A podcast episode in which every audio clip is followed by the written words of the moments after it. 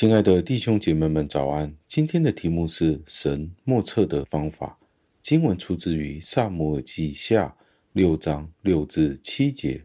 经文是这样说的：他们到了拿艮的打禾场的时候，因为牛几乎绊倒，乌撒就伸手扶住神的约柜。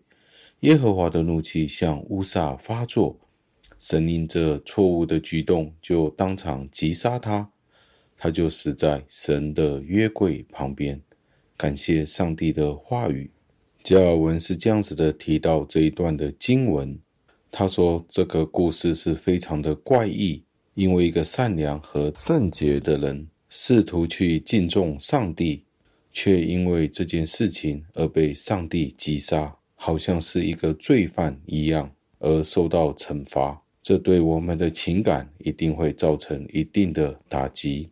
纵使我们知道他冒犯上帝，可能是因为他的一些邪恶的意念，但是他在另外一方面也愿意去荣耀上帝。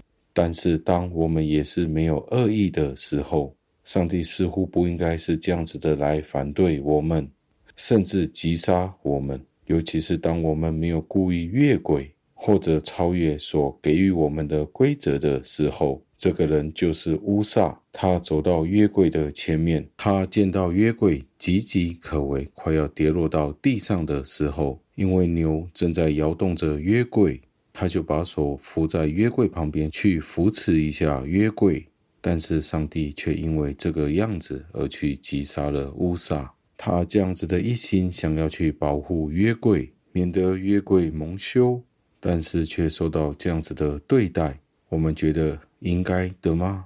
如果不应该，为什么乌撒要受到这样子严厉的惩罚？我们要怎么样子的理解上帝在这里的作为呢？让我们更加的注意自己。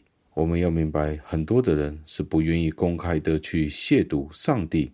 当上帝的审判与他们的理解或者想象不一样的时候，他们就会私底下埋怨。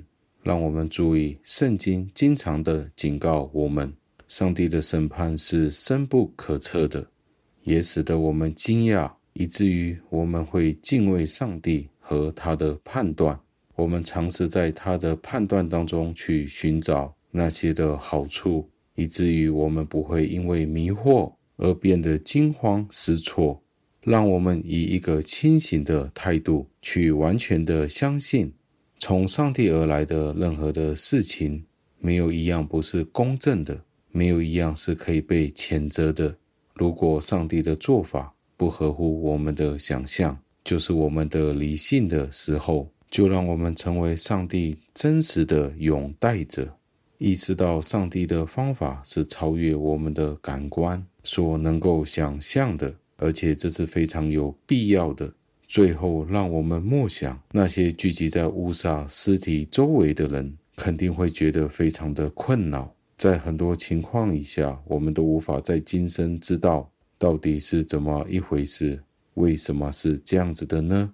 很多为什么的答案，我们必须简单的顺服上帝的美意，纵使我们的生活环境超出我们的理解，让我们一起祷告。亲爱的恩主，每一次当我们读到这一段的经文，我们也是大惑不解：为什么一个人处于好的心地，却受到击打呢？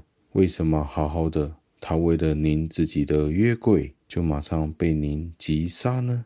有可能我们真的无法明白，但是主啊，求您教导我们去顺服谦卑，不要用我们人的角度去看这些事件。尤其是当我们读您自己话语的时候，叫我们谦卑降服在您自己的真理以下，听我们的祷告，是奉我主耶稣基督得胜的尊名求的，阿门。